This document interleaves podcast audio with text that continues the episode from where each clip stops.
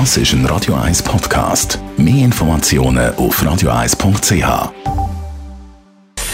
Gesundheit und Wissenschaft auf Radio 1. Unterstützt vom Kopfwehzentrum Irlande Zürich. www.kopfwww.ch ein Käferli oder zwei oder drei, das gehört für viele Leute ganz einfach dazu. Damit man nicht nur seinem Gemüse etwas Gutes tut, sondern scheinbar auch seiner Leber, lohnt es sich, wenn man regelmäßig Kaffee trinkt. Das zumindest behaupten britische Forscher. Kaffee kann nämlich vor Lebererkrankungen schützen, sogar dann, wenn man koffeinfreien Kaffee trinkt.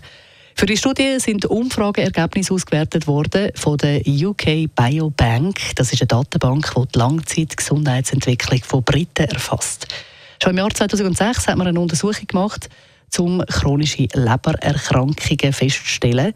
Damals haben fast eine halbe Million Leute an dieser Untersuchung mitgemacht und von diesen Leuten hat man dann den BMI erhoben, wie viel Alkohol und Tabak sie konsumieren und eben, ob sie Kaffee trinken.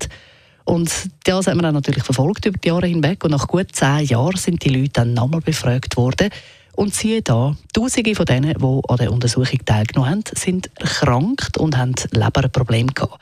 Die Forscher haben dann festgestellt, dass die, die Kaffee trinken, weniger betroffen sind. Oder anders gesagt, Leute, die Kaffee trinken, die haben ein fast 50% tieferes Risiko, Leberprobleme überzukommen und daran zu sterben.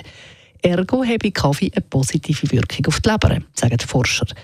Die grösste Wirkung hat man scheinbar bei gemahlenem Kaffee inklusive Espressobohnen. Und dann stellt sich natürlich noch die Frage, ja, wie viel Kaffee soll man dann trinken, um den positiven Effekt zu haben? Da sagen Porsche, drei bis vier Tassen pro Tag sind super, bei mehr als fünf scheint sich der positive Effekt nicht weiter zu verstärken.